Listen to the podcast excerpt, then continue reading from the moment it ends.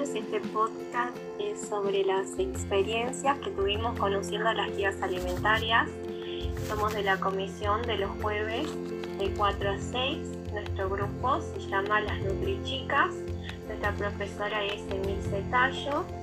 Y para comenzar, em, comenzamos leyendo y reconociendo las etapas para la elaboración de las guías alimentarias.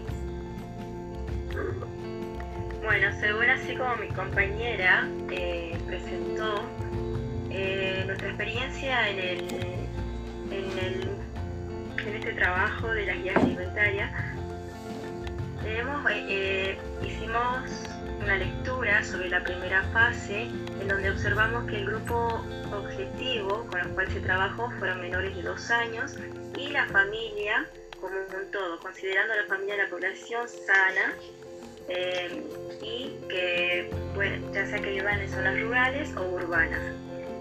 El diagnóstico que se realizó fue de informes y publicaciones existentes, obteniendo como resultado factores de riesgo, problemas asociados a la dieta y estilo de vida del grupo objetivo.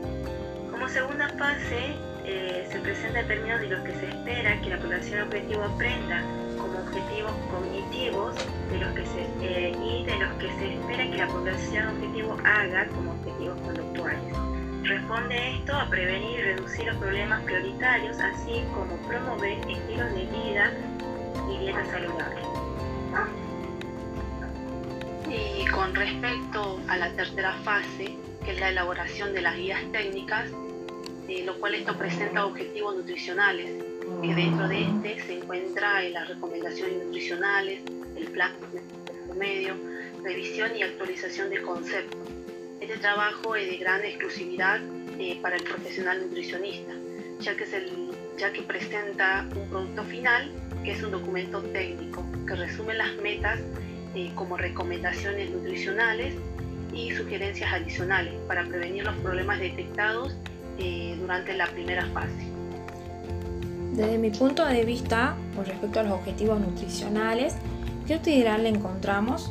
Hay una revisión y actualizaciones de conceptos, lo cual va a ser de gran utilidad, ya que hay una amplia información con respecto a las clasificaciones, fuentes, conceptos, funciones, recomendaciones, beneficios y su relación con la salud de energías y macronutrientes y fibras, micronutrientes y agua, alimentos de consumo opcional, actividad física y alcohol.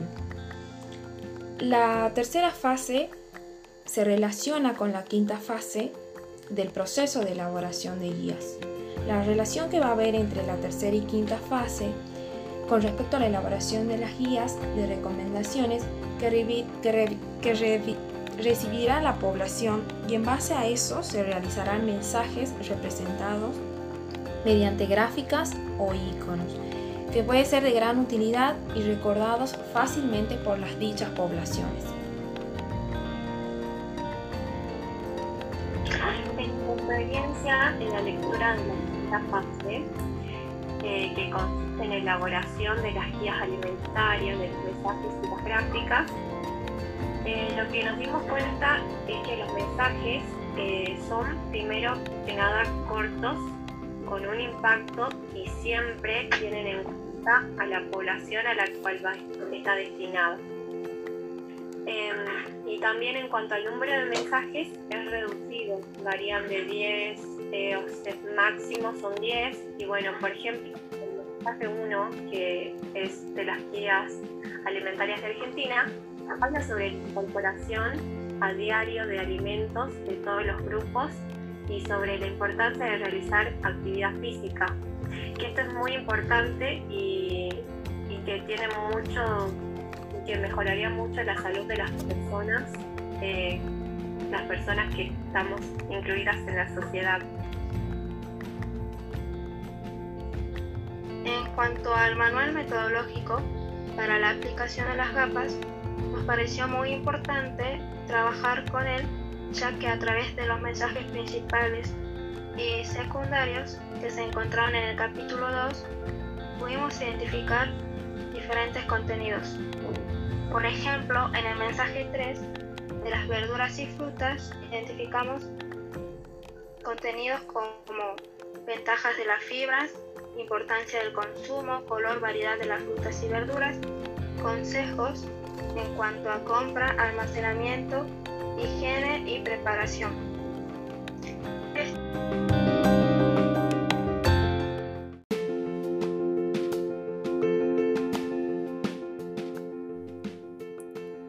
Estos contenidos a nosotras nos resultó fundamentales a la hora de realizar una intervención sobre educación alimentaria y nutricional en una población determinada.